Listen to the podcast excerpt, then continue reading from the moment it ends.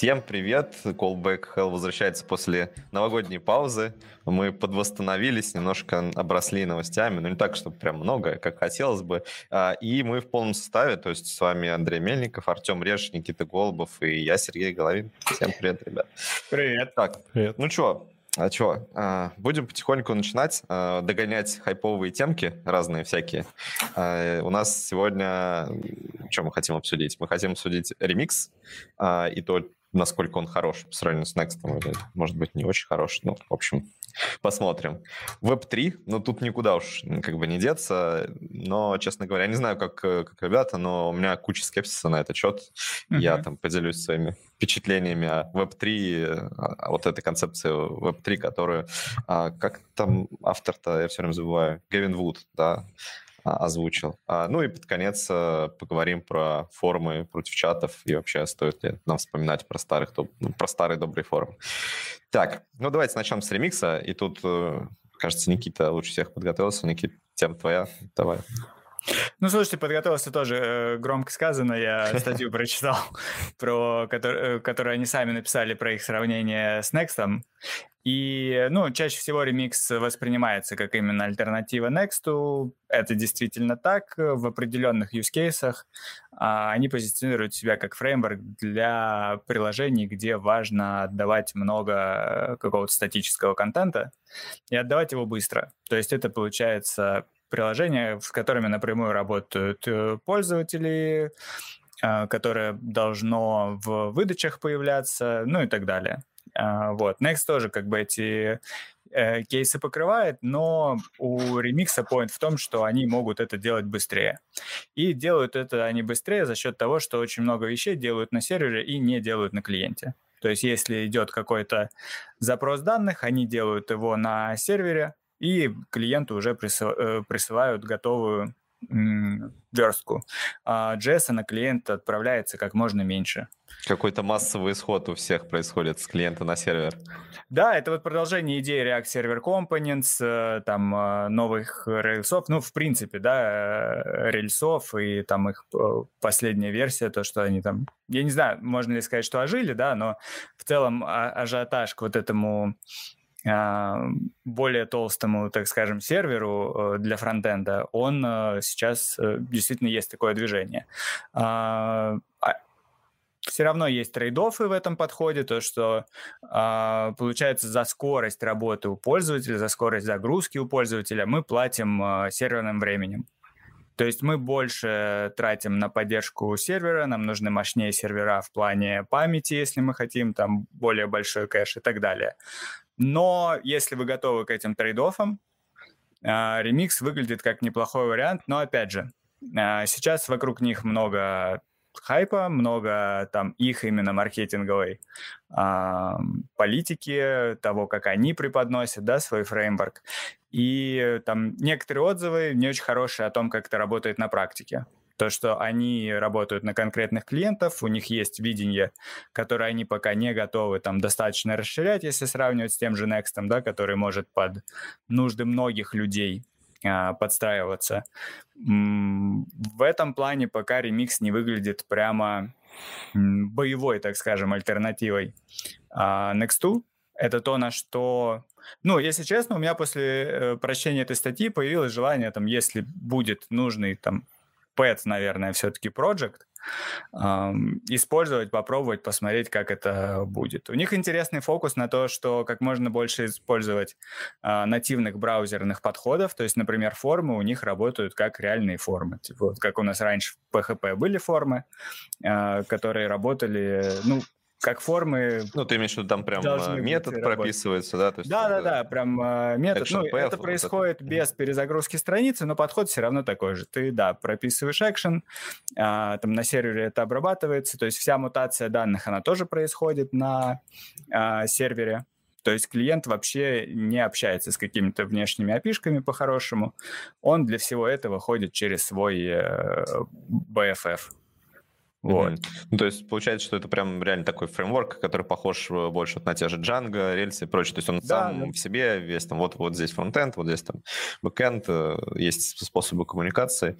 Но интересно. При этом он на основе React, то есть э, если вы знакомы с React, если вы привыкли, привыкли к Next, то довольно просто на него переходить в этом плане. Там, ну, вот эта работа с формами, может быть, какие-то подкидывать интересные, я думаю, проблемы, то, что мы отвыкли работать с формами, да, как с настоящими формами. Мы всегда поверх них уже какую-то свою логику крутим, свои валидации mm-hmm. и так далее.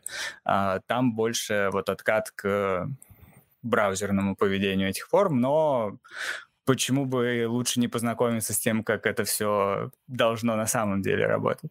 А вот, кстати, интересно, а если JS отключить, JavaScript отключить, да, то есть, ну, раньше можно было без JS использовать форму, там это продолжит работать? То есть там, типа, да, вот их, их point, если у тебя э, отвалился Это JS, круто. ну тоже такой кейс, да, у тебя должен отвалиться JS, но при этом соединение с сервером у тебя должно остаться.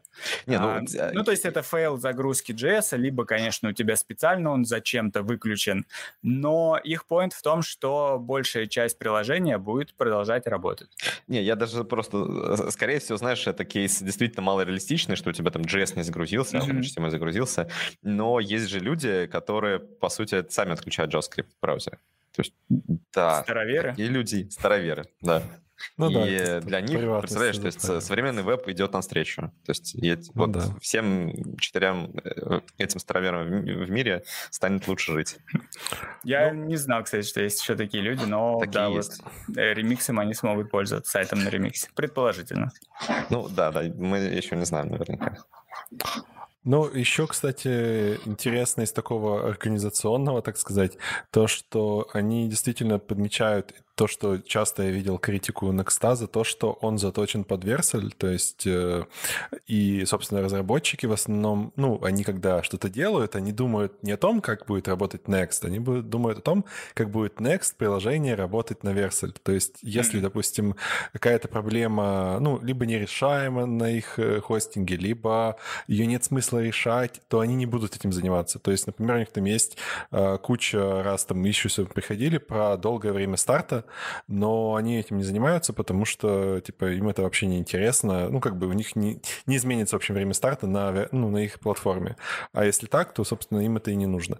А здесь они вроде как, э, ну, как изначально вроде как говорят о том, что одно из наших преимуществ, что мы хотим быть э, запускаемы везде, то есть, ну, как, как Java, да, mm-hmm. а, рано время все такое. То есть они там привели пример, что вот они на Cloudflare, вот они там на Fastly можно тоже попробовать там это все за э, хост и так далее. То есть у них нет такой жесткой привязки. То есть модель монетизации, как я понимаю, какая-то, ну, либо другая, либо чуть-чуть отличается. И в этом плане, может, в этом плане быть лучше в том, что они будут более универсальны и не пытаться это привязать все к своему хостингу, который, ну, как бы коммерческое решение, по сути дела.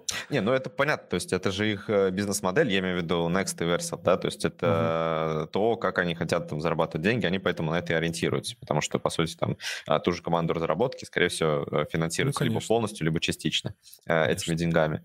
Но здесь же не очень понятно, вот я, по крайней мере, не очень изучал этот вопрос, вот именно поправьте, а ремикс, он как-то от кого-то зависит, или это исключительно какой-то open source проект, который ну, полностью энтузиаст? Да, вот. вроде как э, вот э, говорили о том, что он получил инвестиции, вроде как планы у них тоже были примерно такие же, то есть тоже делать хостинг, но uh-huh. непонятно, как это будет дальше. То есть, ну, пока что они, по крайней мере, сами заявили, что это как одно из их, один из их плюсов. Но как они это будут сочетать в своей модели монетизации, тоже непонятно. Ну вот Может, здесь, они, мне конечно, кажется... как-то модифицируют эту модель монетизации, я не знаю. Ну, просто, мне кажется, несправедливо критиковать, да, там, Next за то, что вот Я они понимаю, да. смотрят э, в сторону Vercel, когда э, чего-то меняют и работают над собой. А, ну, мне кажется, у Remix то же самое будет просто в какой-то момент. То есть, типа, ну, этот point, что они будут смотреть да. на там широкий рынок, мне кажется, это ну, посмотрим действительно, но опять-таки обычно, если кто-то чего-то оплачивает, то он будет, э, собственно, доминирующей силой в выборе фич, которые будут разрабатываться. То есть вряд ли там пользователи придут и тоже будут так легко пропихивать какие-то свои идеи. Еще, кстати, меня довольно удивило, что в отличие вот вроде как Next, ну, я зачастую, ну, не саму Next много мне нравится из-за того, что это слишком комплексное решение зачастую, а, слишком такое opinionated, то есть многие вещи там просто нельзя поменять, то есть если, допустим, разработчики Next решили, что не, там, мы не подключаем CSS из node модуля 100, ну, типа, uh-huh. это нельзя сделать без костылей, да, то есть, типа, мы так решили, мы считаем это верным. А, как бы мне не очень такие подходы вообще нравится, когда фреймворки как бы имеют какие-то прям четкие opinionated решения, но ремикс не выглядит как, как бы шаг назад в плане того, что типа он еще более универсальный, он наоборот скорее, мне кажется, где-то еще больше, да, берет еще больше на себя обязанностей, потому что, например, они разруливают э, гонки запросов. Я вот очень удивился в этой статье, когда прочитал, типа, э, То есть они разруливают то, что, э, ну, там классическая, да, история, там ты нажимаешь 10 раз кнопочку, и у тебя начинается гонка запросов, да.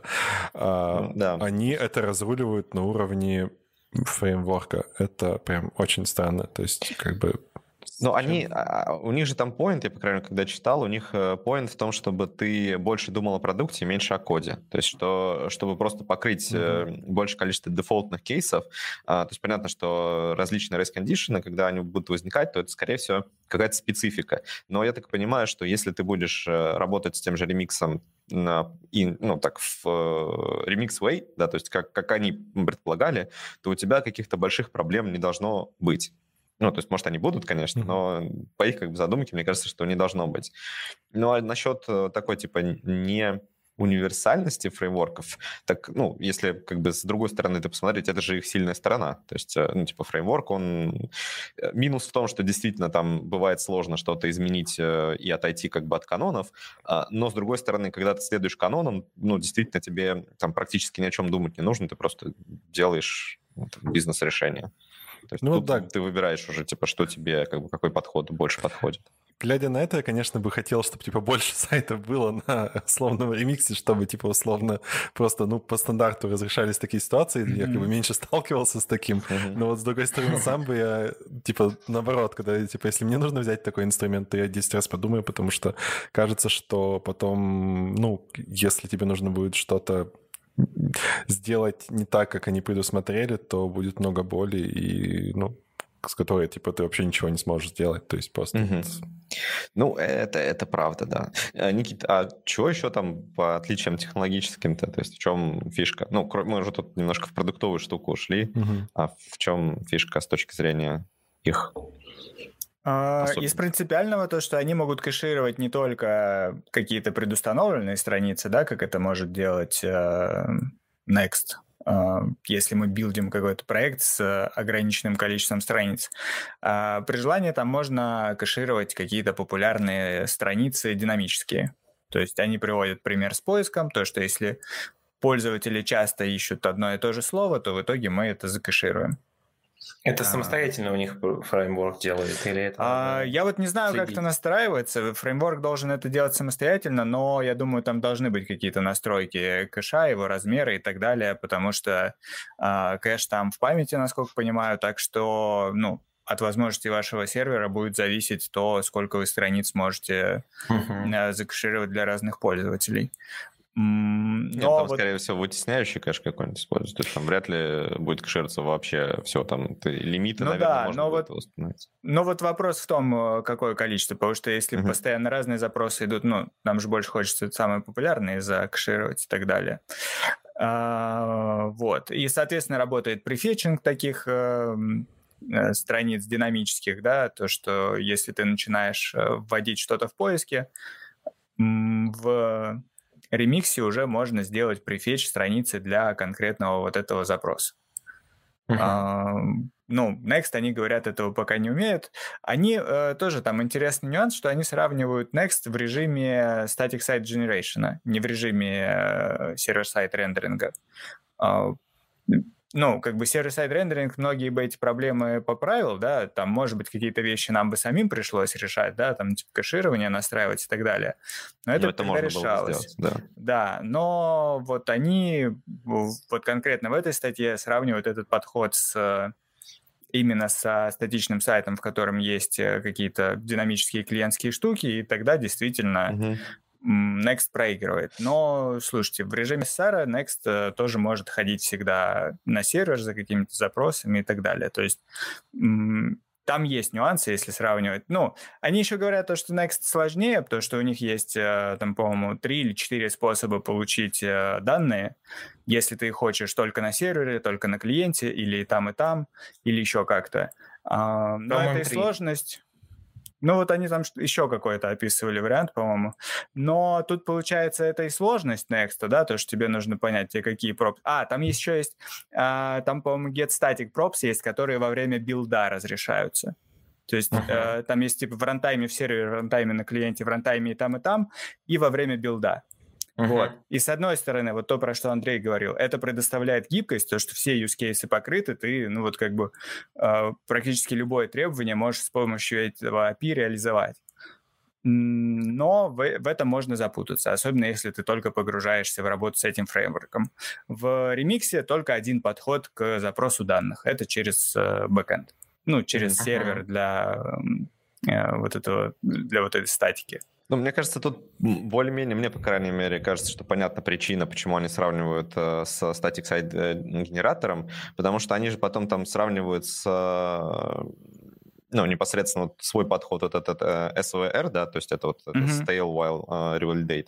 И сейчас я скину ссылочку. Это возможность uh, обновлять uh, кэш uh, да в бэкграунде после того, как какой-то пользователь пришел. То есть пользователь приходит, он получает данные из кэша, но при этом э, он сразу типа триггерит э, обновление кэша. То есть и следующий пользователь уже получит более свежие данные и тоже затриггерит там обновление кэша. И это получается как бы для них э, решает проблему с тем, что, ну, в случае со static site генератором Next что нужно сделать? Когда кто-то приходит, там генерируется, например, страничка, потом они говорят, что типа эта страничка, ну, типа прям реальный файл, они выгружают в CDN, и потом из CDN берется. То есть этот процесс долгий, он проигрывает по скорости вот подходу с SVR, ну не VWR.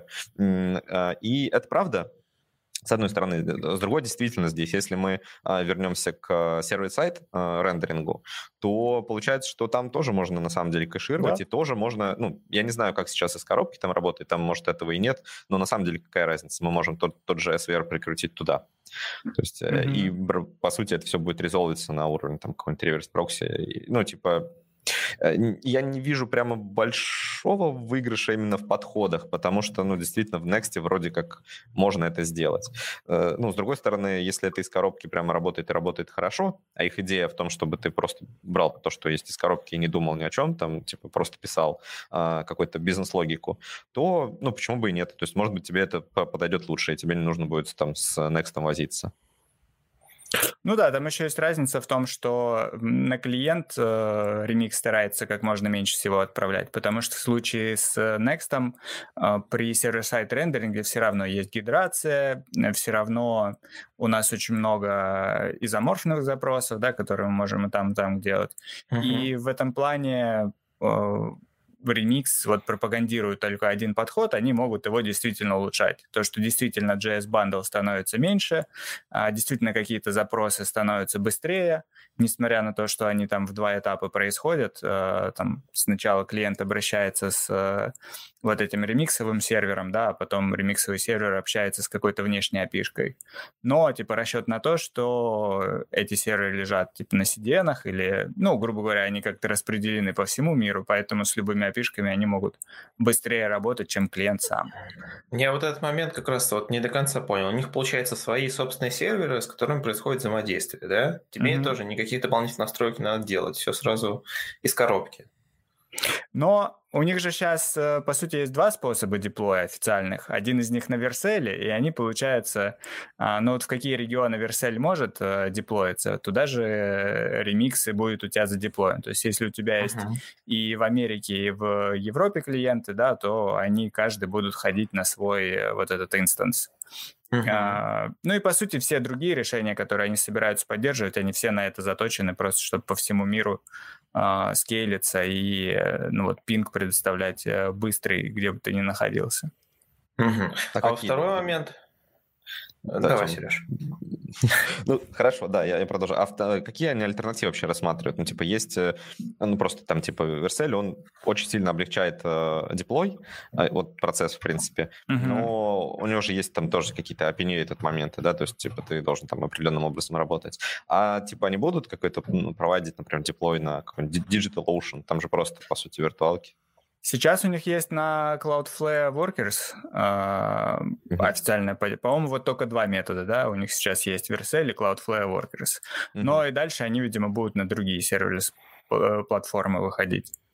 Ну, а, ну еще... это больше про серверлесс, да? Есть... Они еще написали, mm-hmm. что, типа, они изначально делали так, чтобы все было, как сказать, платформа независима, то есть они от ноды не зависят. У них есть да. слой абстракции от ноды, и они даже планируют на Deno запускать. То есть, mm-hmm. это, то есть, типа, для них, типа, не должно быть проблемой. То есть в этом плане, да, выглядит как изначально более переносимое решение. То есть... Подожди, а как они не зависят от платформы? А чем они будут э, билдить тот же React, например? Ну, вот это я не знаю. Э, может быть, им нужна типа платформа для билда, но не нужна платформа для работы? Типа рантайм не нужен? Ну да. Mm-hmm. есть, да, наверное, там про рантайм. У них есть э, конкретно там уровень абстракции именно от нодовских всех API э, для mm-hmm. рантайма. Вот. И, наверное, в этом основные преимущества. Не, ну может быть, да, Сбилдить, потому что... в принципе, можно где угодно. Да, по сути, ты билдишь один раз, отдаешь на клиента, а то, что у тебя там на бэке крутится, уже не так принципиально, лишь бы он там полностью интерфейс э, поддерживал от этого ремикса. Ну, интересно, интересно глянуть, что это будет. А, моментик там еще был, где они показывали одновременно параллельную загрузку изображений, JS-файлов и самого HTML документа и показывали скорость. Mm-hmm. Я вот здесь немного не понял. Это у них уже была закширная страница и типа отправился запрос на сервер, и сервер знал уже, какой надо, какую статику подгрузить, либо он так быстро отработал, а, либо они там с какой-то задержкой посылали то есть вот произошла обработка, и потом они посылают за, э, информацию о том, какие надо скачать HTML, JS-файлы, да, и одновременно изображение, когда уже сервер тоже все это проработал. А, как они это сдел- делают? Я вот немного не догнал, кто-нибудь понял? Не, ну, кажется, кажется, что здесь это первый запрос пошел, то есть когда-то. И фишка в том, что почему они сравнивают именно, вот если ты прям там первую там гифку, которую они показывают, где там разница, mm-hmm. сколько там, 0,5 секунд. Ну, короче, где вот эта разница там первая самая, я, я сейчас прокрутил там, да, 0,3, 0,3 секунды. А, они сравнивают именно, по-моему, первую, а, первое обращение к серверу, и, и они сравнивают именно... Без кэша, да. Э, да, то есть это без кэша, но э, фишка в чем? То есть они сравнивают э, с static site генератором, и они как раз там описывают, что у mm-hmm. тебя получается в случае с Next, что происходит? У тебя формируется этот файлик, и там потом да. файлик этот отдается. А в их случае они говорят, как бы нам это не нужно, мы просто вот кэшируем а, данные, по сути, в памяти, а, и можем отдать их, ну, вот, применяя вот этот SWR, то есть вот style while mm-hmm. uh, real date, или как там. Ну, короче, да, вот это. Да, да, то есть вот, это, э, вот, эту, вот этот механизм. То есть получается, что в следующий раз, когда ты обратишься туда, ты уже получишь из кэша. Но им в этом замер конкретно по, был. Э, по сути, он запоминает, э, ну, не только сам, типа, контент кэширует, но еще и запросы, которые с этой страницы уходили куда-то еще. Так, что ли? Не, Поэтому не, он сразу может он же возвращает э, готовую HTML-страницу, где уже mm-hmm. есть, э, ну, там уже есть ссылки на нужный JS, на нужные картинки, и дальше уже браузер да. разруливает. По сути, если у тебя э, Next в SSR-режиме, это работает да. ровно так же. Ну да, то есть у тебя же не, особо большой никакой разницы нет, если, он просто вернул, да. Если типа... бы они сравнивали в, э, Next в SSR режиме, там бы было намного меньше этих интересных картинок, потому что порядок запросов выглядел бы ну, точно так же мы из клиента отправляем один запрос HTML, и в ответ получаем HTML, в которой есть уже и нужные ссылки на JS, на CSS, на картинки. А, там а, ну можно ну, еще да, пушем да. добавить какие-то дополнительные там данные на будущее. Ну, то есть вот когда начинаешь углубляться, то, что кажется, то, что Верно. это можно сделать на Next, просто потребуется побольше работы. Да, ну да, понял. они, кстати, про это даже честно, в принципе, mm-hmm. написали, только они сделали акцент, что типа у нас это, как сказать, главный способ, да, на Next да. получается, как идиоматично, Next предполагает, что вы используете SSR там, где важно SEO. То есть, если SEO mm-hmm. не важно, условно, такой личный кабинет, и вы не хотите его индексировать, то, ну, как бы документация Next советует использовать как бы обычную динамику, то есть без SSR. Но они типа говорят, что вот у нас просто везде по дефолту, по сути дела, такой режим, поэтому мы вот вот на него оптимизируем, и мы на него вкладываемся. Ну, это имеет некоторый смысл, но, конечно, не совсем такое а, честное сравнение. Ну, а кэш там уже как бы принципиальной разницы, мне кажется, вообще не будет. Потому что это и, и там, и там из кэша просто будет э, ну, получаться все. Поэтому нет смысла сравнивать. Типа, ну, тем более нет смысла сравнивать не закэшированную, когда ты обращаешься к статик сайт-генератору, и, и закэшированные чему угодно. Потому что это всегда будет выигрыш, что бы ты ни делал. Ну. Интересно посмотреть еще потом сравнение нагрузки на сервер. Потому что в случае с Next, особенно с... Ну, если Next э, в режиме SSG, э, сервер же вообще не нужен. То есть у вас э, затраты на сервер ноль, вам нужен просто хостинг статики. Ну, а, который факт, да. намного дешевле. В случае с ремиксом у вас есть инстанс сервера, а, который очень много работы делает. Он на каждый запрос э, инвалидирует э, кэш, он на каждое взаимодействие пользователя, ну, почти на каждое взаимодействие пользователя с, э, со страницей тоже проксирует запросы. А у вас серверное время будет очень хорошо тратиться. Тут, ну, я не знаю, насколько, правда, очень хорошо. То есть э, здесь же непонятно, как у них сейчас, конечно, прям... Ну, то есть это надо замерять. Я про то, что, mm-hmm. типа, непонятно, например, как он под нагрузкой будет себя вести, потому что, может быть, и не настолько все плохо. То есть, может быть, mm-hmm. там э, для э, среднестатистического пользователя вот эти затраты будут абсолютно приемлемы, потому что, ну, типа, не Google же ты будешь писать на ремиксе и Next. Вот, а Но тоже, когда у тебя любой переход, любое взаимодействие с формой обрабатывается сервером, ну, там будет капать-то время. Ну, я да, вот недавно по... смотрел ну, доклад про Руби от mm-hmm. Владимира Дементьева, типа, типа «Жив ли Руби?», вот это все. А, и там действительно ну, как бы приводится довод про то, что типа э, когда говорят, что Руби там медленно, например, не очень подходит для э, запуска каких-то больших проектов, ну, типа, действительно, самое первое, что можно вспомнить, это Shopify. Но Shopify — это огромный mm-hmm. проект, там туда, а, получается, это marketplace, э, и там пользователей огромное количество приходит. И, по сути, там все, все на сервере происходит. Ну, ладно, не все, сейчас тоже не все, но, типа, очень много чего тоже на сервере происходит, и там тоже это все недешево. Там еще, mm-hmm. помимо того, что мы, ну, если здесь мы говорим, мы с кэшом просто работаем, то там мы еще это в базу ходим, какую-то бизнес-логику делаем.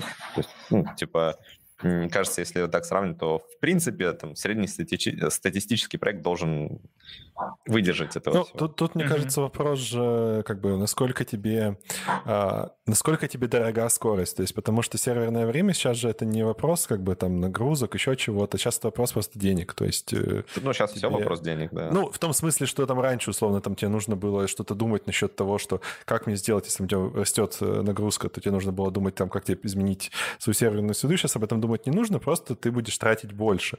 И вот получается mm-hmm. вопрос, то есть, вот, э, как бы, насколько насколько тебе ценно, что там твои пользователи будут получать все быстрее намного, да, у них все будет быстрее работать. Ну, то есть э, э, это как бы...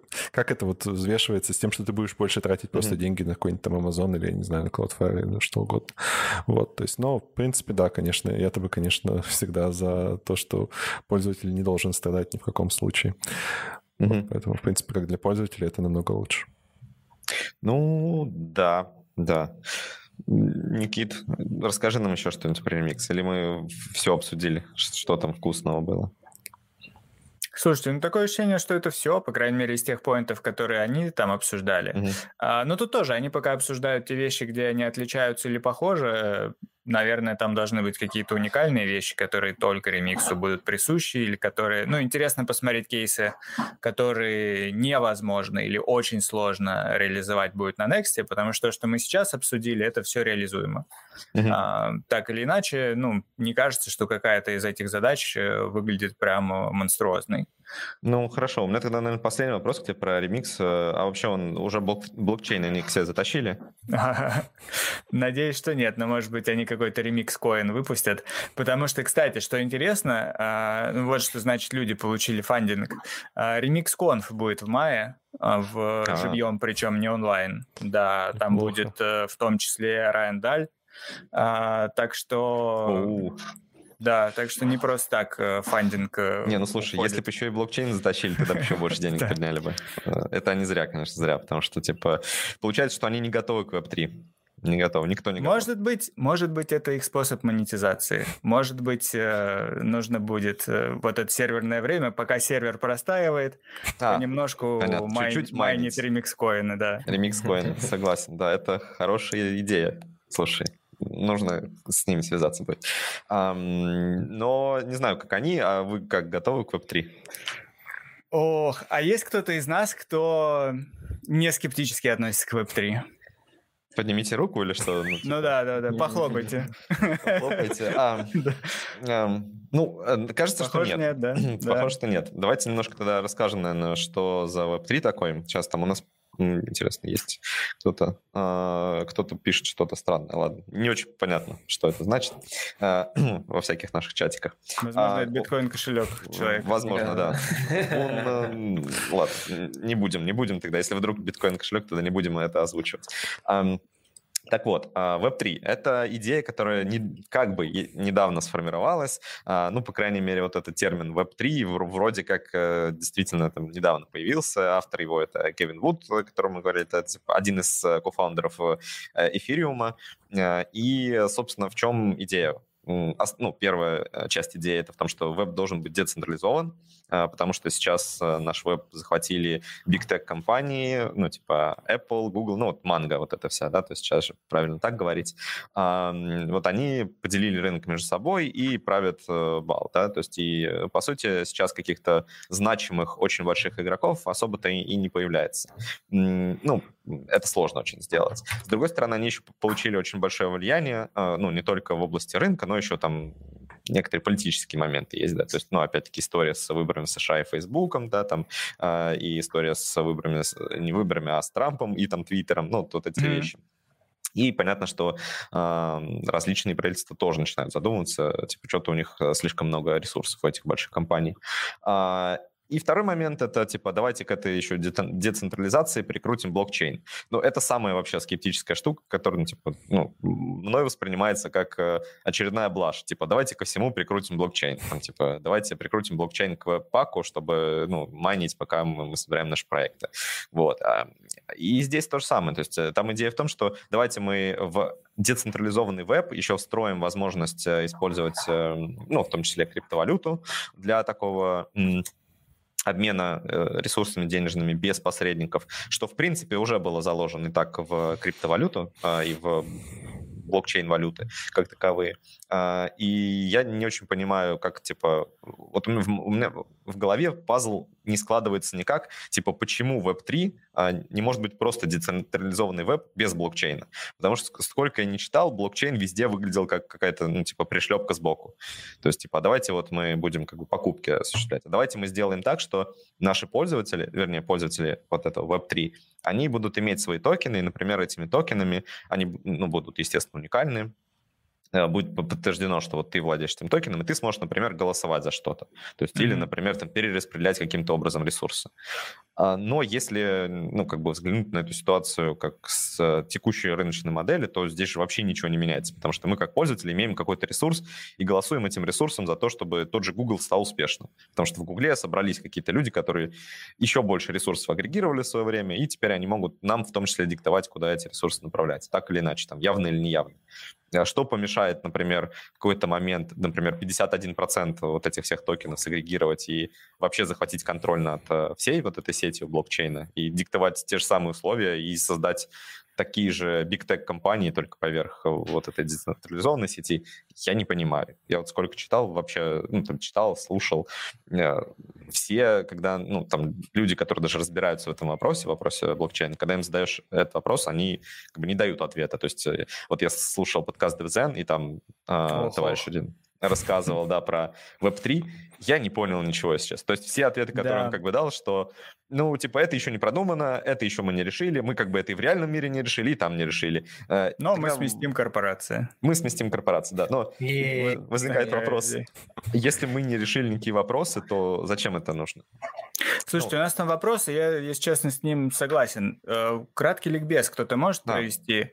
А, что такое децентрализованная система именно в плане веба и в плане альтернатив? Есть ли уже что-то, да, какие-то децентрализованные альтернативы вот этим э, корпорациям, большим сервисам и так далее? Что такое блокчейн? угу. и вот как они друг с другом соотносятся. Я попробую про децентрализованные системы. Насчет блокчейна я знаю достаточно поверхностные штуки, поэтому могу что-то сказать, но э, здесь я буду абсолютно профаном. Давайте самом... по отдельности, да, Да, давайте про децентрализованные системы. Вот что меня больше всего возмущает сейчас в вот этой концепции Web3, потому что он делает вид, что никогда такой идеи раньше не появлялось. Но это не так, потому что вот буквально недавно, ну, как недавно, может быть, полгода назад мы там э, с Андреем Сидником немножко обсуждали различные э, этические этический вопрос, связанный с социальными сетями, я уже тогда приводил пример, что есть те же социальные сети, которые работают децентрализованно. есть такая штука, э, протокол ActivityPub. А, поверх него, я вот скидываю сейчас ссылочки потихоньку, а там Ислам здесь что сможет подхватить. Поверх него э, строится так называемая Fediverse сеть, это штука, которая объединяет разные социальные сети, например, аналог Фейсбука, там, аналог Твиттера, ну, там, аналог Твиттера — это Мастодон, возможно, вы слышали, а, э, аналог Фейсбука — это Диаспора, ну, там еще есть аналог Инстаграма, я не помню какой, там есть разные аналоги всего и вся, есть аналог Ютуба, Ютуба, и, в общем, в чем идея? А, то, что Мастодон, когда ты запускаешь свой инстанс, ты можешь э, работать с ним в двух режимах, как пользователь. Ты можешь эм, паблишить вот этот свой там, по-моему, тут называется, а, ну, типа, как твит. Твит? Да, mm-hmm. только там типа слоник такой дудит. Вот. А, и ты можешь это паблишить, и он уходит э, непосредственно в твою подсеть, но также может быть доступен и из федеральной сети, то есть из вообще всех инстансов. Ты можешь также сам смотреть все инстансы, все твиты mm-hmm. в, в этих инстансах, а можешь смотреть, например, только свой, э, свой конкретный инстанс и твит оттуда. А, и получается, что даже если тебя выгонят из какого-то одного инстанса почему-то, например, там, типа, вот такая политика, что, не знаю, не, вот, допустим, запретили всем Сергеям туда регистрироваться и там находиться, все, там дискриминация по признаку имени, то я смогу уйти на другой инстанс или вообще поднять свой собственный, там, организовать свои правила, но я буду таким же участником распределенной сети. То есть в федеральной сети все равно мои вот эти твиты будут. Потому что, ну, как бы это просто работает так протокол, он P2P, и ты там не можешь э, как бы ограничить, что вот с этого инстанса ты, ты будешь получать там твиты, а с этого нет, насколько я знаю, по крайней мере. А где хранится в итоге история этого всего, как она распределяется? Получается, нету централизованных серверов, правильно? А, есть сервер каждого отдельного инстанса, ну, там, или uh-huh. сервера каждого отдельного инстанса, они им принадлежат. А, и, по сути, да, то есть, э, как бы нет прямо центрального, то есть нет главного хаба, а, uh-huh. потому что ты можешь в любой момент момент, там, типа, выкачать, например, импортнуть э, к себе все свои там твиты э, и уйти куда-то еще, искать mm-hmm. лучшей жизни. А, и плюс ко всему, сам этот Activity Pub, они еще интегрируются друг с другом. То есть, например, а, это значит, что ты можешь подписаться на человека из вот этого децентрализованного Ютуба, находясь в Мастодоне. То есть uh-huh. тебе даже туда заходить не нужно, и ты будешь получать его контент. То есть он выпускает новое uh-huh. видео, тебе не нужно заходить или регистрироваться в этом он называется PeerTube, да, PeerTube. Не нужно mm-hmm. туда заходить, ты будешь уже в своем Мастодоне а, потреблять этот контент. То есть получается, что здесь нет а, изоляции пользователей друг от друга. Ну, например, как в случае с Facebook и Твиттером. То есть если mm-hmm. ты активный пользователь Твиттера, у тебя нет аккаунта в Фейсбуке, а у твоего друга, наоборот, есть аккаунт в Фейсбуке, но он не пользуется Твиттером, то вы как бы коммуницировать не можете. А там а, этой проблемы нет. То есть там ты можешь выбрать себе платформу по душе, но при этом коммуницировать с теми, кто эту платформу не выбрал. То есть изоляции нет. Получается, что такая полная децентрализация. Как в таком случае, например, модерация реализуется? Или там идея в том, что у нас не будет модерации тогда? А, нет, ты можешь э, модерировать, но на уровне а, инстанса своего. На уровне своего инстанса. Да, ты описываешь mm-hmm. правила, например, что в нашем инстансе мы только там говорим про аниме. Все, то есть все разговоры... В Слушай, это похоже на BBS, я правильно понимаю? Ну, отчасти, да. Ну, то есть... Э, как, ну, Только да. не надо по телефону подключаться, выкачивать историю. Да, Что да, такое да. BBS-ки? Ну, это Фидо еще когда было. По сути, это вот. Что такое Фидо? Это вот как раз распределенные форумы, правильно? Ну да, да. Когда у тебя нет э, какого-то единого сервера, где ты заходишь на форум, но ты можешь подписываться на определенные форумы и через э, вот ноды а, выкачивать новые сообщения. Но это еще было там я, по крайней мере, еще с модема с этим всем работал, то есть там а, это в обход как бы обычного интернета идет в том плане, что я подключаюсь напрямую к своему ноду, да, по телефону, и с него скачиваю нужные мне сообщения в нужных мне вот этих бордах, ну, то есть типа под форумах. Ну, звучит очень похоже, да, просто сейчас у нас mm-hmm. типа транспорт быстрее стал. Ну да, ну и интерфейсы более современные, mm-hmm. то есть и там подходы к социализации как таковой более современные. То есть, ну, суть в том, что вот эта штука, она работает уже очень давно. То есть и Mastodon mm-hmm. это вообще э, достаточно популярная сеть. То есть если вообще там... А при этом э, вот разработка интерфейса и так далее, это все open source? Это или... все open source, да. То есть mm-hmm. там, ну, то есть по-моему, вообще... само работает это все. Да, это, там вообще, по-моему, все open source, включая там сам ActivityPub, э, ну, там, э, вот это Fediverse и все вот, это, вот эта вся штука, это все open source. Как минимум, ActivityPub это, по-моему, просто описание протокола, а вот Fediverse mm-hmm. это прямо уже нечто оформленное в коде. Я сейчас сходу что-то... А, вот, да, вот нашел ссылочку.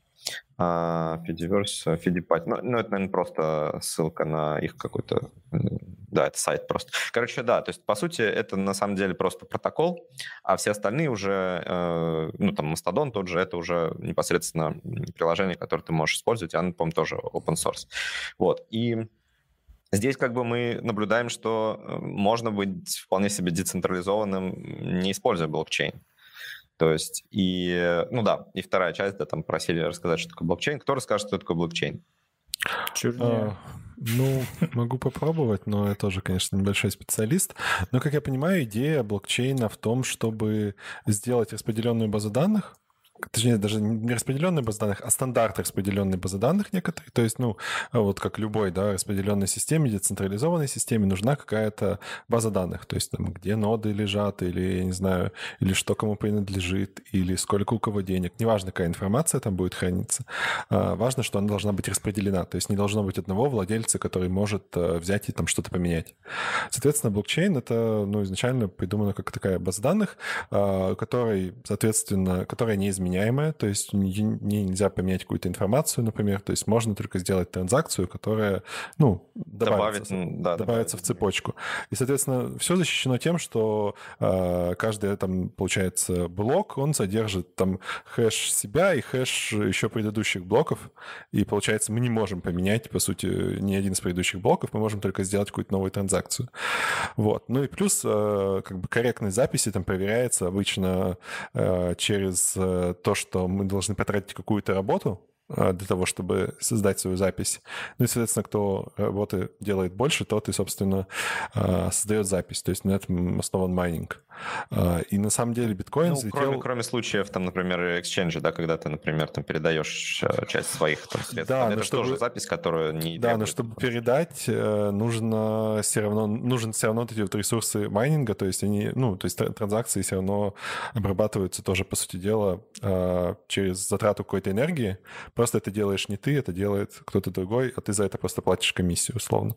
Mm-hmm. Вот, и поэтому, собственно, комиссии чем дальше, тем больше растут. То есть чем, mm-hmm. чем даже на перевод денег нам нужно тратить больше ресурсов. Собственно, поэтому это взлетело, наверное, потому что, ну, на самом деле у нас всегда был аналог этого. То есть на самом деле, вот если мы возьмем золото, то это полный аналог просто биткоина, потому что это ведь штука, э, стоимость которой абсолютно, а, как сказать, она, ну, она не привязана к ее ценности. То есть э, золото mm-hmm. Стоит столько не потому, что оно там, не знаю, так полезно. Написано. Да, нет, его кто-то хочет использовать. То есть никто не покупает золото, чтобы, не знаю, его использовать как-то. Ну, кто-то ну, покупает, ну, кто там покупает мик- микроэлектроники, еще где-то да. ювелирки, но это меньшая часть использования золота. Большая часть его покупает как инвестицию. И, соответственно, ценность его определяется тем, что его ну, как сложно добывать. То есть, типа, если бы это была вещь, которую можно было добыть очень легко... И запас и, ограничен. Да, и запас был бы не ограничен, то она бы не использовалась как инвестиция. То есть, типа, это было бы ну, неосмысленно. Ну и плюс, конечно, какая-то традиция и все такое. Вот биткоин, по сути, стал аналогом этого. То есть то же самое. То есть нам нужно, чтобы какую-то а, ценность получить, нам нужно затратить э, какую-то работу.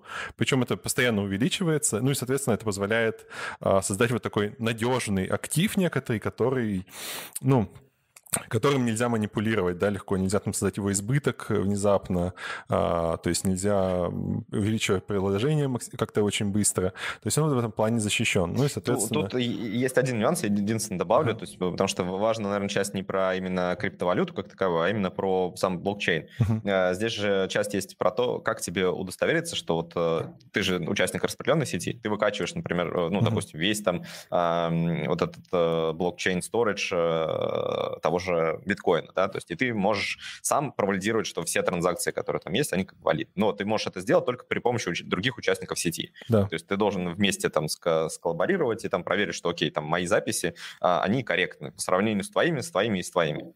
А, но если, допустим, есть, ну, накопится критическая масса людей, например, 51% тот же, которые подделают э, все записи предыдущие, потому что подделать их можно. То есть их нельзя подделать только в условиях, когда ты можешь вместе со мной и там mm-hmm. с Артемом, например, проверить, что у нас э, у, у троих одинаковые записи, а вот у Никиты другие, значит, он что-то нажульничал.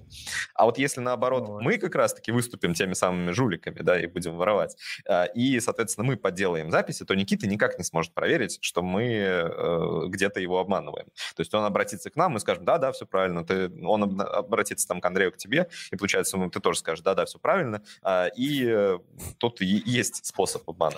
Поэтому здесь да, контролируется количеством количеством вот этих э, участников, поэтому... Да, да. И, ну и, собственно, по сути, любая такая блокчейн-штука, она уязвима к атакам вот 51%, то есть если кто-то э, получает власть там 51% э, всей сети, то, соответственно, да, можно сделать просто э, манипулировать сетью как хочешь, то есть можно все что угодно делать в этом плане. Вот, но... Ну, тут был же пример вот с этими выборами электронными, где был блокчейн, но он был полностью под контролем Тут, конечно. Что это государство? А, там... Электронные выборы последние, которые были там в Москве, в Курской области тоже, по-моему, работали. Они были, они использовали типа под капотом блокчейн, ну или собирались, но при этом как бы там нечего было децентрализовывать, то есть все эти ноды были под контролем одного человека, ну то есть это не 51%, это 100%. Ну то есть ну, в этом да, смысл блокчейна немного теряется, я же правильно понимаю? Конечно, а, конечно. Да, конечно. то есть у тебя не было вообще никакого механизма провалидировать э, корректность исходящей, ну то есть итоговой записи, то есть ты угу. мог познакомиться, как это работает внутри, посмотреть, там типа убедиться, что все, но когда ты получал уже финальный, э, ну финальный вариант, финальный результат того, что там происходило, то у тебя нет никакого механизма, как проверить, типа, ну, типа, реверснуть это все и там убедиться, mm-hmm. что все верно, потому что а, нет никакой истории транзакции ни у кого, кроме вот итоговой истории транзакции, которую можно было написать с нуля. То есть, и, mm-hmm. да. Ну, да, и тут э, что я хотел сказать?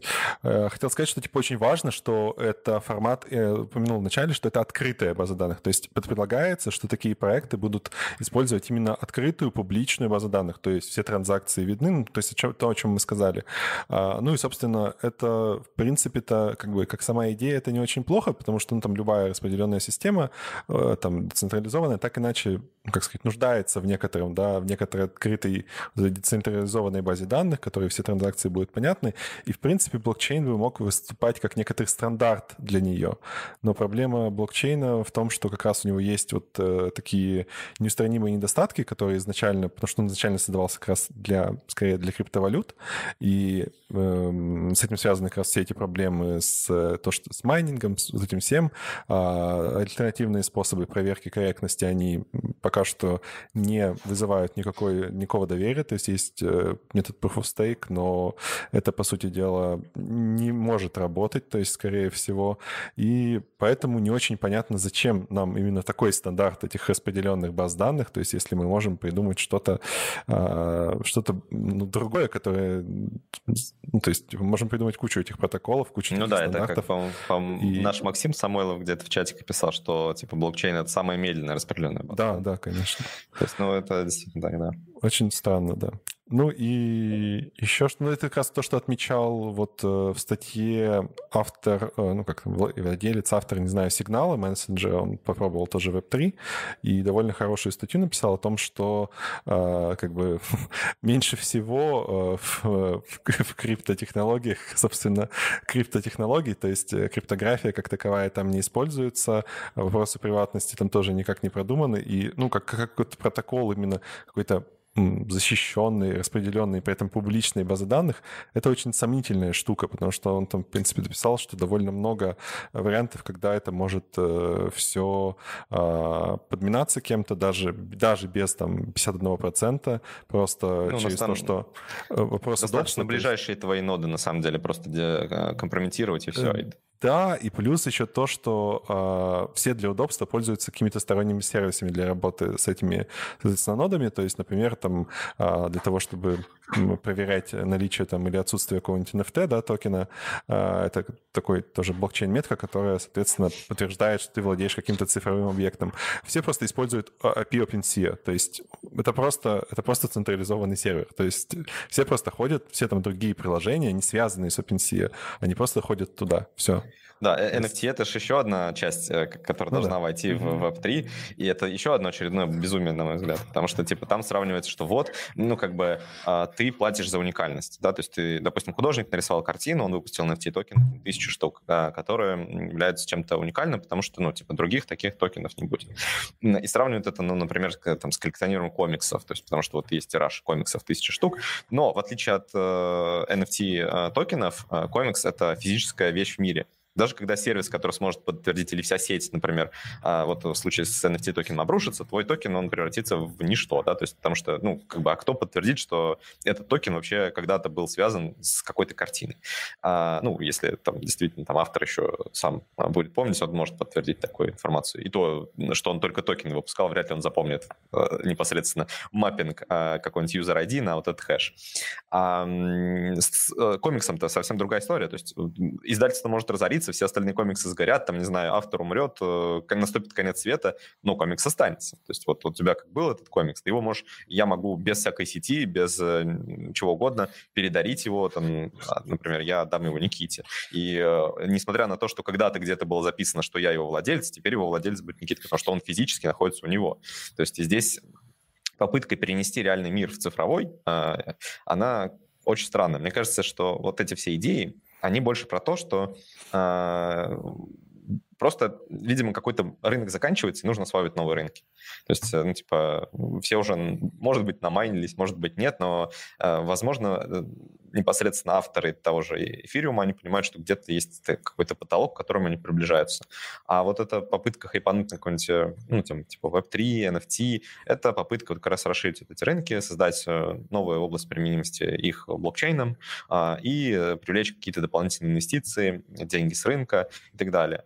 Потому что мне кажется, что с вебом эта вся история не связана совершенно никак. То есть взять mm-hmm. тот же блокчейн и использовать его сейчас в Web 2, ну, типа, ну, пожалуйста. То есть кто сейчас мешает это сделать?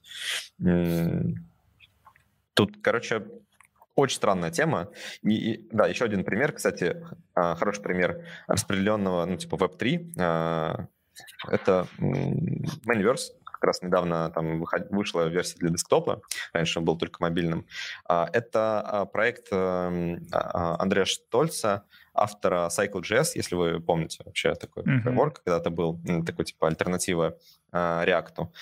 Интересная идея. И вот он сейчас э, делает Maniverse. Это вообще P2P такой аналог что-то Твиттера, наверное, да, то есть тоже такая P2P социальная сеть, где, по сути, вы... Вообще нет никакого центрального узла. То есть вы можете, например, создать сервер или подключиться к серверу а, и как бы стать э, участником этого сервера и стягивать к себе все твиты с этого сервера, а потом являться таким же, ну, типа, участником, типа, пиром для раздачи их же там твитов кому-то еще.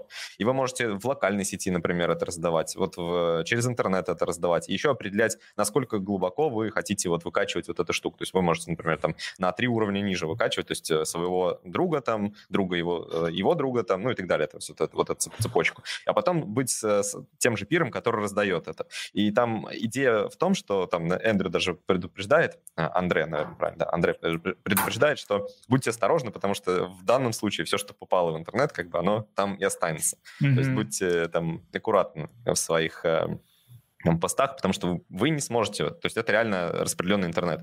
Там невозможно удалить то, что ты написал, потому что оно шло уже еще кому-то, еще кому-то, еще кому-то, и это будет ну, по цепочке ходить везде. То есть ты даже если у себя удалишь, тоже ни на что не повлияет. Вот, вот это интересная идея, действительно. Это, мне кажется, максимально близко к Web3, вот к той идее децентрализации, потому что здесь принципиально нет вообще никакого центрального узла. Но это Все... и к Фидо максимально близко, опять же, если возвращаться да. к этой теме. Ну, Миллен... да, ну, как бы Миллениалы мы... придумали Фидо, вот, в общем Да, да, да, ну, мы, мы, мы ходим по спирали, то есть... Э, ну да. Ну, кстати, Интересно. что еще круто вот в этих проектах и, собственно, Universe и а, вещах типа Mastodon, то, что они заранее еще продумывают этот перенос, э, то, про то, что Сергей рассказывал, перенос внимания. То есть у нас же часто вендор-лог осуществляется не на уровне того, что, не знаю, там, тебе очень удобно пользоваться Твиттером, а просто то, что тебя в Твиттере читают, и как бы твоя аудитория не уйдет за тобой никуда. Там mm-hmm. вот этот перенос намного проще, то есть если бы, ну, как бы появлялись новые проекты, условно, там можно, типа, было бы из одной сети перейти в другую, и аудитория ты не теряешь, потому что, ну, протокол совместимый, допустим, и ты, у тебя заранее продуманы эти механизмы, которые позволяют тебе, соответственно, твой, с твоей аудиторией общаться даже из другой соцсети. И это тоже круто, и, в принципе, на самом деле, я не вижу никакой проблемы делать что-то подобное компаниям Web2, ну, кроме того, что они этого, конечно, не хотят делать, потому что это невыгодно никому. Ну, Но, да. в принципе, э, компаниям также невыгодно, не знаю, accessibility, ну, компаниям невыгодно accessibility заниматься, но как бы э, несколько судебных исков их переубеждает. Ну, и тут то же самое примерно. То есть, в принципе, это можно менять, то есть и можно менять текущий интернет. Вопрос просто в том, что это очень сложно, конечно, потому что мы вон там э, такую банальную вещь, да, казалось бы, как accessibility, которая должна быть там с самого начала всегда была могла быть, она вот только сейчас начинает входить в мейнстрим. А такие более сложные вещи, конечно, еще более сложно будет ну, как-то проталкивать, а, но, в принципе, выглядит как будто бы возможно. Слушайте, ну вот я, ну и в плане Web3, и в целом вот этих распределенных э, соцсетей, раз мы их к этому относим, я очень понимаю, ну как бы вроде прикольные проекты, да, mm-hmm. по описанию, но разве они могут реально составить конкуренцию корпорациям и, в принципе, ну, разве могут такие решения составить э, компаниям, которые заточены получать прибыль? Потому что отчасти, ну, как бы, хороший user experience тоже приносит прибыль, и в open source продукте хороший UX ожидать э, обычно не приходится. А, это правда. Ну и кажется, что они на самом деле особо и не могут составить конкуренцию. То есть еще один поинт, который вот я как раз хотел сказать а, против Web3 как идеи, то, что на самом деле это же никому не нужно. То есть мы видим примеры, где есть уже реализации вот децентрализованного веба, а, и эти идеи живут долго. И там даже много пользователей достаточно. Но они не обретают определенную популярность просто потому, что на самом деле нет такого социального запроса. То есть нет э, большого количества пользователей, ну, которые так хотят. Вот тут я немножко поспорю. Мне кажется, что с Web3 ситуация как раз другая. Почему э, как раз-таки все так э, на Web3 накинулись? Потому что это штука, которая легко получает инвестиции, потому что она понятно, как монетизируется. Не, у ну, всех с вот этой этих, точки зрения, конечно. Да, я... у всех проектах вот этих P2P у них вообще не, не может быть никакой модели монетизации. То есть, ну вот, э, особенно какой-нибудь Moneyverse, то есть вот в чистом виде эта штука вообще ну никак не монетизируется монетизируемо. То есть ты не можешь инвестору никак объяснить, что а, ты когда-нибудь придумаешь, как ее монетизировать, даже если она станет безумно популярной. Поэтому, ну, как бы, если нет денег, то не будет никакой популярности. То есть вопрос популярности, это же во многом вопрос, ну, если у тебя возможность взять инвестиции те же, потому что если есть, то у тебя другие совершенно возможности и по пиару, и по проталкиванию своей идеи. И, наверное, такие штуки в чистом виде не смогут стать популярными, но, с другой стороны, они показывают, в какую сторону можно пушить движение, ну, больших каких-то соцсетей. То есть, ну, обязательно там соцсети э, соблюдать правила какие-то приватности, соблюдать там возможность там переноса аккаунтов, э, какой-то совместимости в этом плане. Это же все, в принципе, реально, и, ну, э, это только вопрос регулирования этих компаний. Ну, соответственно, yeah, наверное, вот в таком виде это может сыграть какую-то роль, что как типа как пример альтернативы, из которой никто их пользуется. Ну, это как, не знаю, какие-то вот фреймворки, да, мы обсуждаем иногда, что выходит какая-то mm-hmm. технология, которую, в принципе, никто не использует, но каким-то реактору приходится адоптить то, что она произвела, mm-hmm. то есть какой-то сдвиг. Ему приходится на это как-то реагировать. Тут, мне кажется, ситуация примерно такая же. То есть эти штуки нужны вот именно как такие пример, показ, показательные примеры, где у больших игроков проблемы и, ну, над чем бы стоило подумать.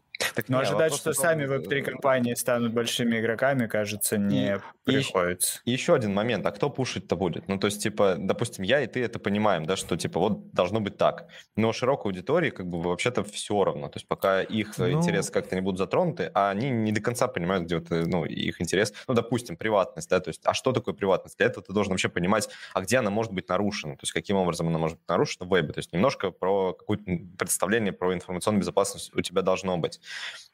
А широкая аудитория, она как не понимает этого. То есть зачастую там, если посмотреть э, какие-нибудь топы паролей, да, то, то, ну, если даже на таком уровне у тебя там будут... Топ-10 типа, паролей.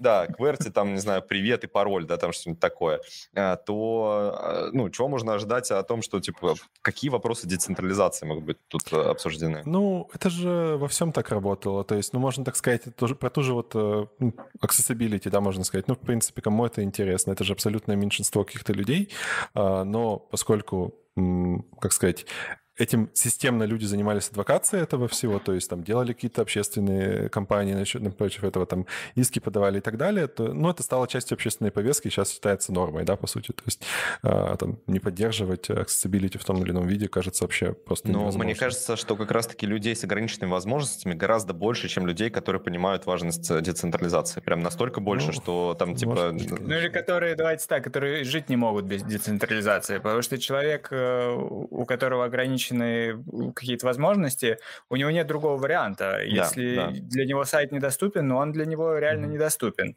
Если тебе важна, там, не знаю, приватность или децентрализация, ну ты же теоретически все равно можешь пользоваться просто там с более недовольным лицом. Ну, вот это уже сложно, потому что, если честно, я не знаю, как сейчас пользоваться интернетом, чтобы это было приватно, то есть, ну, практически невозможно. Ну, никак, И, ну, да. в принципе, ну, в принципе, типа, у нас, конечно, все просто немножко иначе, но в той же Европе там те же а, вот эти законы про GDPR, например, GDPR. Они, же, mm-hmm. они же были, в принципе, приняты, и тоже ну, довольно широкие, широкая общественная коалиция их проталкивала. То есть, понятное ну, дело, они странные. Не... Ну, типа, там видно было, что люди, которые... Это компромисс, это компромисс, но это лучше, чем ничего, наверное. То есть, как бы... Но Web3 особо про приватность-то они не А, да, Web3 вообще, вообще не про приватность. В том-то да, и дело с точки про, зрения. Да, это про распределение ресурсов. Это когда ты говоришь, что, типа, хватит, э, ну, типа, сейчас интернет, это, там, условно, Facebook, Google, э, там, mm-hmm. кто еще, и все. Ну, а, вот, это, это в широком понимании, это интернет и есть. То есть все остальные, это как бы, ну, придатки такие, так или иначе, к, к этим большим гигантам. А те, кто пропушивают Web3, ну, кроме, сейчас вот за скобки убираем вот эту всю историю про блокчейн, они как бы говорят, что э, должно быть не так. Должно быть, э, вот как э, Тим Бернсли завещал, что каждый человек, каждый участник сети, он может э, стать, ну, там, полноправным участником, поднять там какой-то ресурс и быть полезным интернету. А сейчас ты не можешь быть полезным. Никто не придет на твою страничку, если она не, не, не на Фейсбуке. То есть mm-hmm. блоги умерли, все умерло. То есть есть только Facebook там и Google. А, и идея в том, чтобы, типа, все воротить назад. А, сделать каким-то образом так, чтобы мы снова оказались во времени, где есть много-много-много ресурсов а, различных а, сайтов, и ты как бы можешь вот по ним ходить, собирая нужную информацию. И здесь действительно... Но там как... не совсем, потому что еще во всей идее про V3 просачивается идея, что а еще вы будете получать за это деньги. И мы будем ну, это, Да, это Вообще, то, что хотел как вот раз мы социальную сеть, и все будут получать деньги, кто и пользуется. Мы сделаем еще какой-нибудь сервис. Вообще, как бы сервис не важен. Мы просто возьмем какой-то Web2 сервис, сделаем его на Web3, и все станем получать деньги. Вот вы твит написали, его лайкнули, вы получили деньги. Да, потом и верхушка пирамиды уйдет. Да, потом верхушка пирамиды уйдет, и да, и все, все развалится. Но а, вот это ну... подрывает, в принципе, доверие к, ко всему термину Web3, да, то есть, может быть, за ним стоят нормальные идеи, то есть криптовалюты вряд ли куда-то пропадут, правильно? А блокчейн в каких-то там местах действительно может иметь э, применение, про распределенные системы вспомнили, тоже хорошо. Но когда все это под соусом э, «давайте все будут получать деньги», откуда эти деньги берутся, никто не понимает. И без посредников ими обмениваться, да. Да, да, да, и еще государство ничего не будет знать про эти наши деньги. Ну, такое, то есть рано ну, или поздно что это закончится. Да, опять-таки вот в DevZen надо, надо будет скилоч, э, ссылочку потом с, скинуть на, на этот выпуск. Да, э, там упоминалось, что типа, ну вот да, будет вот этот светлый мир, где люди будут без посредников обмениваться, обмениваться деньгами, ну, возникает вопрос, а кто будет контролировать этот обмен? Ну, допустим, я кого-то обманул из вас, ну, типа, в, сейчас, в современном, ну, как бы в блокчейне, а, вы должны просто, ну, обманули, значит, обманули, все уже, ну, типа, а что, больше ничего не сделаешь с этим? Ну, там, или, опять-таки, прибегнуть к э, государственным, да, с, mm-hmm. с каким-то механизмом, который тебя могут защитить, то есть пойти в суд. Но когда у нас нет никаких э, инструментов контроля, то есть вот этот сам обман, э, он даже не будет мониториться. То есть ты придешь, ты скажешь, меня обманули. Он скажет, не, никто тебя не обманул, там, типа, и не, не будет никаких регуляторов, которые смогут подтвердить, что да, вот ты такой-то негодяй, мы там проанализировали все, и ты там обманул. То есть не будет никакой протекции. Либо она будет, но мы тогда возвращаемся опять к централизованной системе, где все равно есть вот эти вот э, непосредственно люди, наделенные э, определенными полномочиями, которые могут э, управлять этой, этой системой, например, или откатывать какие-то транзакции, что уже противоречит как бы, концепции блокчейна. Mm-hmm.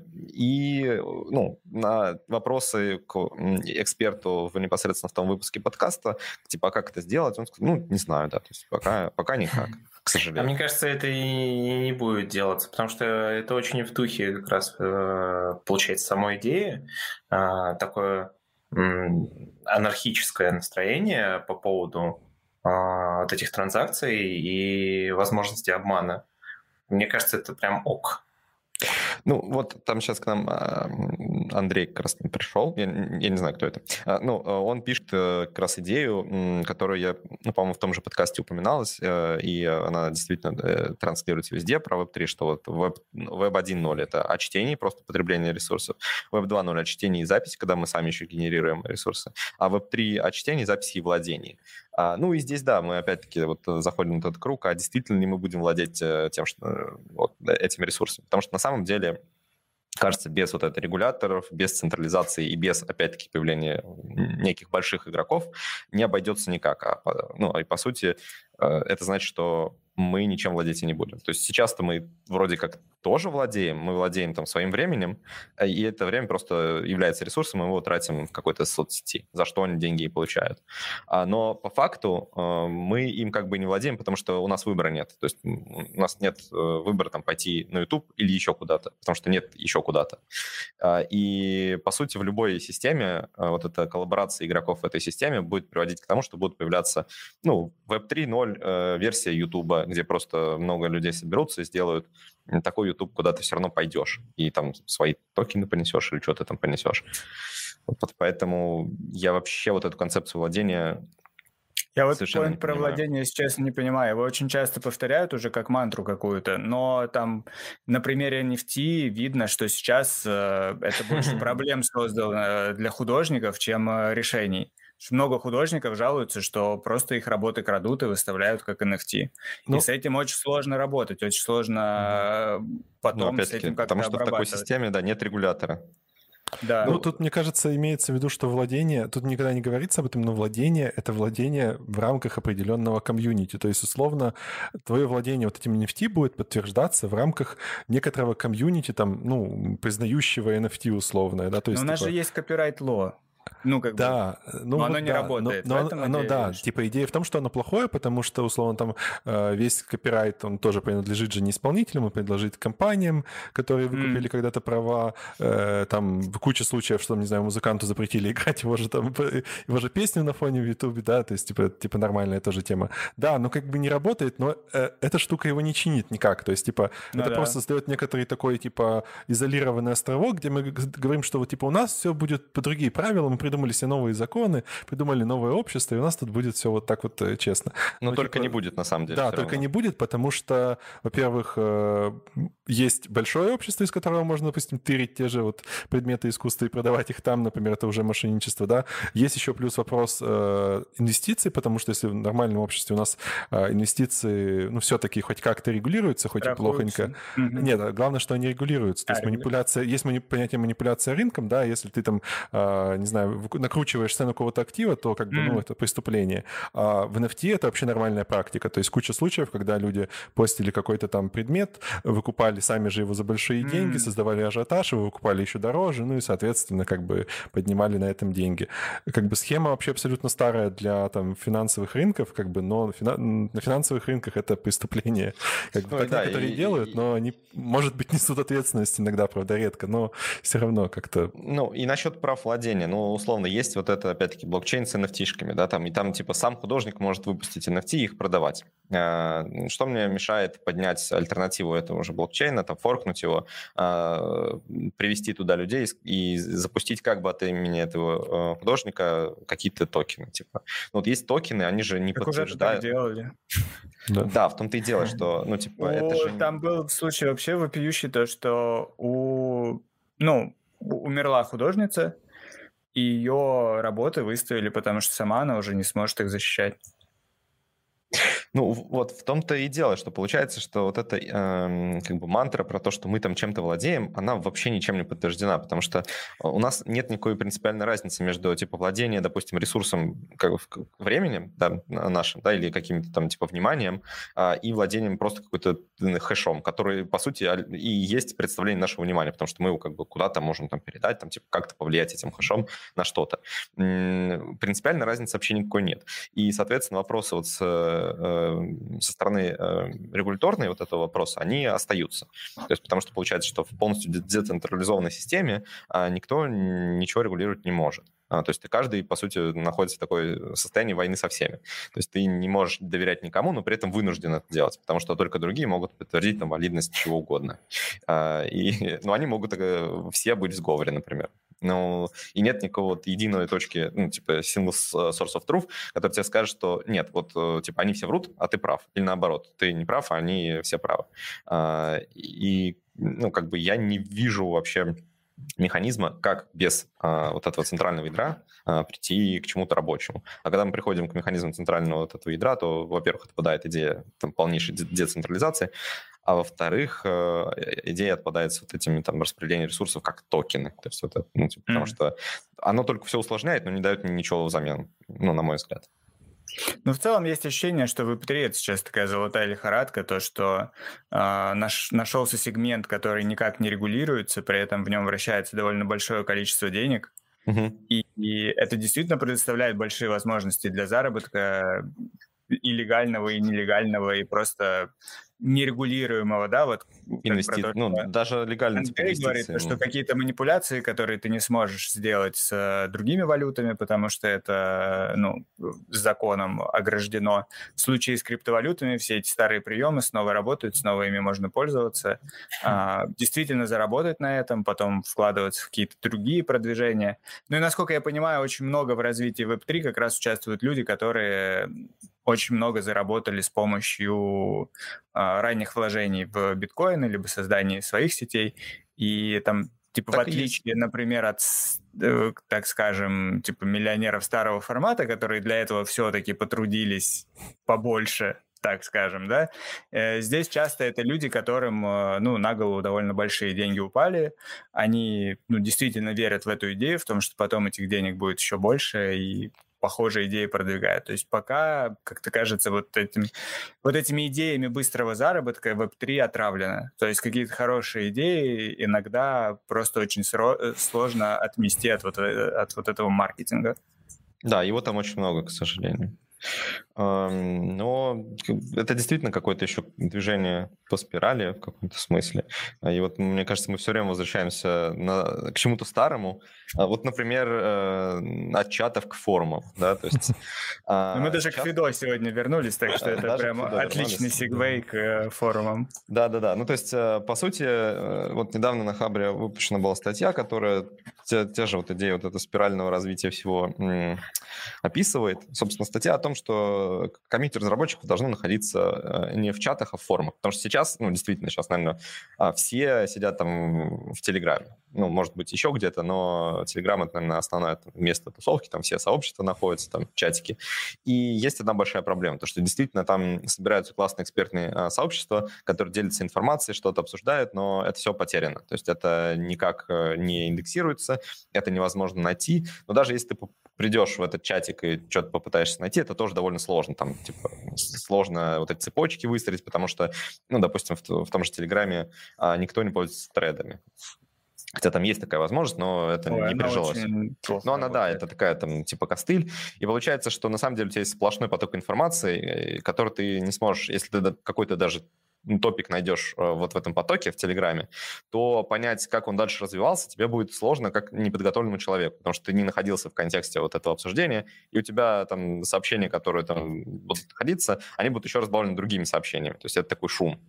А, и получается, что идея достаточно здравая. То есть э, форумы, они решают эту проблему, потому что ты, по сути, можешь э, отдельно каждый топик обсуждать, у тебя конкретная там тема э, и обсуждение к этой теме закреплено там на отдельной страничке, э, вы обсуждаете только это, есть возможность цитирования, и это все индексируется. Э, и, ну, кажется, что и правда, то есть, ну, тут, я не знаю, я совсем, в принципе, согласен. А, единственное, что меня вообще удивляет, а куда делись форумы-то? А чего они вымерли? Подождите, у нас есть Stack Overflow. Это же довольно специализированный, пускай, но форум в котором все это работает. У Stack Overflow нет одной важной функции форума. Форум — это еще и социальная э, сеть, да? Mm. То есть форум, он еще объединяет сообщество ну, да. в группу. А, то есть, доп- допустим, что есть в Телеграме, почему там сейчас люди собираются в какие-то сообщества? Потому что ты становишься частью группы и можешь общаться в, в рамках этой группы. Stack Overflow, он очень сильно анонимизирован, даже несмотря на то, что там есть переписочки, кто это ответил, ты никогда к этому человеку ну, не, не привязываешься. Не привязываешься, ты вообще не смотришь даже, кто это сделал. А, и ты скорее это воспринимаешь как агрегатор вопросов-ответов, ну, а да. не как социальная, э, социальную сеть. А форумы, они всегда были вот э, социальными, да, то есть если даже какой-нибудь там сейчас лор вспомнить, вот Linux.org.ru, да, то есть э, там до сих пор сидят люди, и очень много людей там сидит не потому, что это единственный способ вообще коммуникации с миром, а потому что они просто плотно срослись вот с этой, с этой социальной группой. А, и вот мне не очень понятно, то есть я как немножко думал на эту тему, а чего они э, пропали-то все форумы. То есть кажется, Интересно. что это действительно довольно удобный способ обмена информацией, но вот как-то что-то они, правда, куда-то все попропадали, и их вроде как бы и нет. Ну, то есть современного какого-то форума, куда там ты сейчас приходишь и что-то читаешь, э, мне кажется, не существует. Есть только вот эти Слушай, ну есть отголоски Twitter, прошлого. но он тоже как будто ближе к чатам уже стал. Mm-hmm. Что-то там найти, mm-hmm. это нереально. Да, это, а, это кошмар. Да, это правда. Ну, там плюс еще ограничение. Это искусственно, да, там сколько там, 240 символов сейчас. Угу. А, естественно, ну, какое-то может быть профессиональное обсуждение топика. То есть ты даже если ну, захочешь дать ответ на вопрос... Но, тем не менее, там много Ну, треды, да, треды, обсуждения идут, но э, видишь, как бы ты не сможешь все равно уложить один ответ в один пост. Ну, а да. Это может потом, сильно мешать. Даже если тебе что-то понравится, или ты считаешь какую-то информацию полезной и важной, и сохранишь ее в закладках, все равно потом ее сложно искать. Ну, Допустим, да, она где-то в середине равно... треда, что-то вот тебе прям нужное было, и ты такой, блин. А когда вы вообще последний раз пользовались форумом, кстати? Что-нибудь кто-нибудь помнит? Меня на день рождения каждый раз поздравляет э, Воронежский музыкальный форум, на котором я э, очень давно зарегистрировался. Он всегда был первым, кто меня поздравлял, ровно в 12. Сейчас у них какие-то проблемы с часовыми поясами, они меня за час до полуночи стали поздравлять. Ну, нет, они просто поняли, что они могут быть теперь не самыми первыми, на всякий случай чуть-чуть заранее поздравляют. Поэтому, да, вот это мой ежегодный контакт с форумами происходит. Не, на самом деле, слушайте, иногда бывает э, какие-нибудь, слушайте, с игрой какая-нибудь проблема или там с драйверами. Ну, вот такая классика там для игрового. Короче, если у вас есть игровой комп, вы, наверное, довольно часто сидите на форумах, потому что что-нибудь отвалилось, э, что-нибудь не работает. И вот там эти форумы, где 100 страниц, и ты пытаешься найти, но иногда находишь что-то реально Слушайте, а вот только сейчас меня осенило. На самом деле, кажется, что это не проблема всего мирового комьюнити, это проблема только российского. IT. Там, там, а, российского, да, СНГ комьюнити. Да, потому что, а есть же Reddit. Ну, типа, Reddit мега популярный, да, и там есть большие сообщества. Вот, кстати, да, там отдельно по React, по Vue. Но а довольно я, кстати, не подумал о нем. Да. Я захожу на него частенько там mm-hmm. по другим э, не в рабочим вопросам, но я вообще не подумал о нем. Вот да, я сейчас ответил три года назад. Нету, да? да, альтернативы как будто и нету. То есть и... Русскоязычные именно. А, Почему? Нет, есть, был. есть вы чего? Фочан. А Ой, не Фочан, а этот. Двач? Э, не Двач, как его? Нет, с этим, там такой кекс нарисован, я забыл, как называется, зеленая вся страница. Пикабу, что ли? Пикабу, да, мне кажется, это можно назвать Пикабу как-то... Это можно, да, я согласен, но у него такой шлейф... Э, да. Ну, э, прости, все, что я назвал такой шлейф. Ну да. Э, почему это с нами случилось? Типа, как мы даже докатились до жизни такой? Мне кажется, из-за того, что на самом деле нужно, чаще стали нужны а, быстрые ответы на вопросы, которые у тебя возникают. Прямо здесь и сейчас а, ты хочешь получить ответ на что-то. Ну, это ты не готов ждать. Для это проще, действительно. Да, это проще, но это же не оптимально, это же вообще нифига не оптимально. Типа, ну, ты будешь потом, кто-то еще задаст ровно тот же вопрос через три дня. А ну если... так для обоих этих людей это просто. Типа первый залетел, задал, ему ответили. Второй залетел, э, задал, ему снова ответили. Тут же оба этих человека не думают о том, что там польза для сообщества и все такое. То есть, типа, просто мне кажется, что это связано вообще просто с распадом сообществ некоторых, потому что, ну, или их пересборка, я не знаю, как сказать. Потому что вот все эти сообщества, которые были на форумах, это были, ну, инженерные, мы сейчас говорим про инженерные, да, они как раз и их ядро составляли люди, которые этим занимаются очень-очень большое количество времени. Угу. То есть, типа, они тратят, ну, там реально большое количество времени, чтобы сидеть и поддерживать жизнь на этих форумах. Мне кажется, со временем, поскольку больше людей в IT стало приходить, э, эти люди уже намного меньше, ну, хотят времени тратить своего на поддержку каких-то сообществ. И сообщества стали размываться, и, соответственно, ну, вот эта интеракция какая-то долгосрочная, да, то есть тут же э, больше времени тратить всем. То есть на форум нужно тратить времени тому, кто отвечает, потому что угу. это обычно более обстоятельно. Так и тому, кто задает вопросы. Ему нужно проверить, что таких вопросов не было. Нужно написать свой вопрос нормально, а не там... Модератор у... еще нужно. Да, у меня там, не знаю, что-то не работает тебе скажут, что нет, чувак, давай ты оформи нормально свой вопрос, мы тебе ответим. А в чате, ну, типа, тебя не поймут, ты, ты сразу переуточнишь, еще переуточнишь, и тебе там ответят. То есть, типа, в том-то и дело, смотри, ты говоришь... Меньше времени то, что... тратится на именно поддержку комьюнити. Ну, на поддержку я согласен, а на задавание вопросов не совсем, потому что, смотри, допустим, у тебя есть какой-то сложный вопрос, ты не знаешь э, на него ответ, и есть много нюансов, связанных с этим вопросом. А, и ты задал, например, этот вопрос, тебе ответили, но, но у тебя, допустим, не все понятно тебе, или там не все получилось так, как тебе ответили. И ты начинаешь там перезадавать, и есть какая-то долгая дискуссия. В итоге ты приходишь к какому-то решению.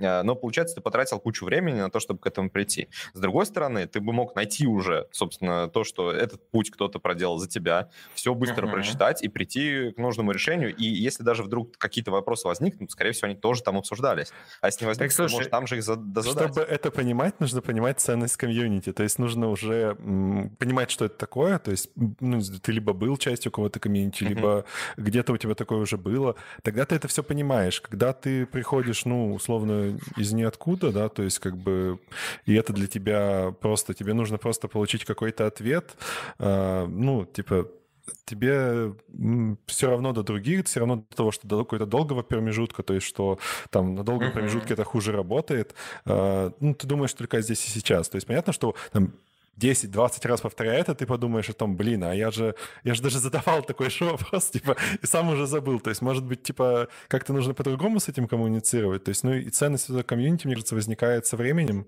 пока, ну, люди начинают понимать, что, типа, нужно тратить свое личное время там какое-то свободное или рабочее, даже неважно, на вот по сути, на другие, ну, то есть на работу вместе с другими людьми, потому что это нетривиальная на самом деле мысль, uh-huh. что работа вместе с другими людьми, она полезна, и она может быть намного более продуктивна, чем только поиск uh-huh. какой-то своей личной вот выгоды, своего решения проблемы.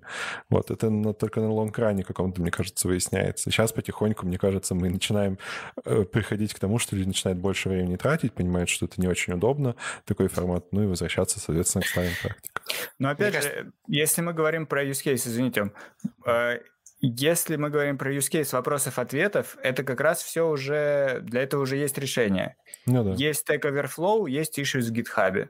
И, угу. ну, Кажется, вот с этим нет ну, проблем. дискуссия еще, да, в GitHub. Да, то есть как будто не теряется. Вот информация, которая касается конкретных вопросов-ответов, она не теряется. Mm. Ну, то есть ты имеешь в виду, что в разработческой среде форумы умерли, потому что на самом деле форумы это типа тот же issues в GitHub, там discussions сейчас в GitHub, а да. чаты превратились просто в такую флудилку.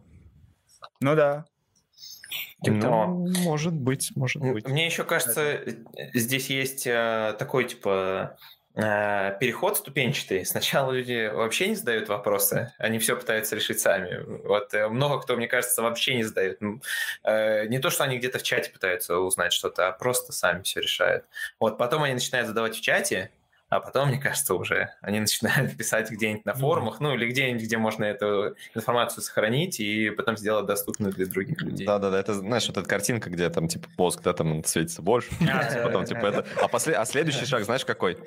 Ты снова перестаешь задавать вопросы просто. Да. Ты все знаешь уже, просто зачем тебе задавать вопросы. Нет, ты идешь на лори, на лори, да, совсем. А, и просто читаешь и Есть картинка лучше подходящая под это, где есть вот эта диаграмма распределения, и вот типа с левой стороны никто э, не задает вопросов, и он типа вообще ничего не смыслит. В середине вот люди, которые просто обо всем беспокоятся, э, парятся, у них миллионы вопросов, у них есть методички, как задавать вопросы, все такое. И вот здесь с правой стороны э, люди, которые вообще не задают вопросы, потому что они уже все знают, им вообще все все равно. Ну да, да, да. Тут то же самое. А, ну, получается, что как бы форумы и не умерли, да, то есть они просто трансформировались, типа, ну, опять-таки в разработческой среде, потому что я не знаю, что там за пределами разработческой среды, то есть, может быть, какие-то автомобильные форумы до сих пор существуют. Просто я даже как Да, кстати, они существуют. Они существуют, и там форумы по какой-нибудь там технике, mm. по мобилкам каким-нибудь, то есть регулярно... А, ну, да, ФОПа, да, да, типа. Да, да, да, проблемы. Mm-hmm. Я только там находил, собственно, решение. И, кстати, ну, да. по всякой теме, связанной там с какими-то юридическими вопросами, тоже, там, когда, например, мне нужно было какие-то миграционные вопросы решать, то тоже я ну, чисто лазил по форумам. То есть, кстати, да. Там Получается просто это ощущение. Наверное, знаете, почему кажется, что форумы э, как-то стагнируют или умирают? Потому что не появляется никаких новых решений, типа новых форумных mm. движков. То есть ты, когда приходишь на какой-нибудь ну, да. ты там типа «Привет из 2000-х». Ну да. А, и, возможно, это произошло как, как раз потому, что самим разработчикам-то форумы уже перестали, э, ну, перестали приносить большую пользу, потому что действительно сейчас все в гитхабе. И, а кто будет разрабатывать тогда формы для других сообществ? Ну, вот интересно, что у нас альтернативы Reddit не появилась. Это правда. А зачем она нам? Ну, в смысле, как... если есть Reddit, зачем она нужна? А, так, а там но Reddit нет. англоязычный преимущественно. Да, там есть, там конечно, видел, русскоязычные ну, части, но они маленькие. А, а ты имеешь в виду в русскоязычном? Да, да, в русскоязычном да, да, да.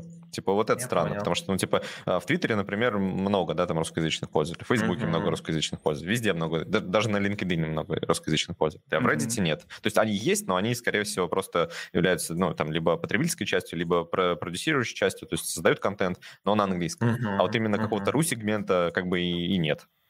То есть, Илон, Кажется, мы можем на это повлиять. Хабр, наверное, немножко отъедает эту аудиторию именно сугубо русскоязычную. Ну, как будто, как будто блоги. большинство людей могут пользоваться английским, ну, знают английский, могут пользоваться англоязычными аналогами. Так а Reddit же он не только нет, про... Им... Не, Reddit же он не только про IT, там, там вообще все сидят, да, то есть ну, Reddit да, да, да. все обсуждают. А, вот, а сейчас, кстати, я вспомнил, кажется, такого... есть один.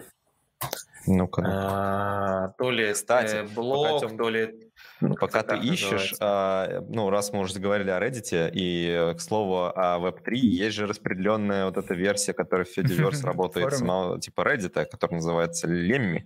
Вот. А, и это, по сути, тоже распределенный Reddit. То есть вот даже такая штука есть. Я вот скинул тоже а, ссылочку, там, если что, Ислам, э, перекинь.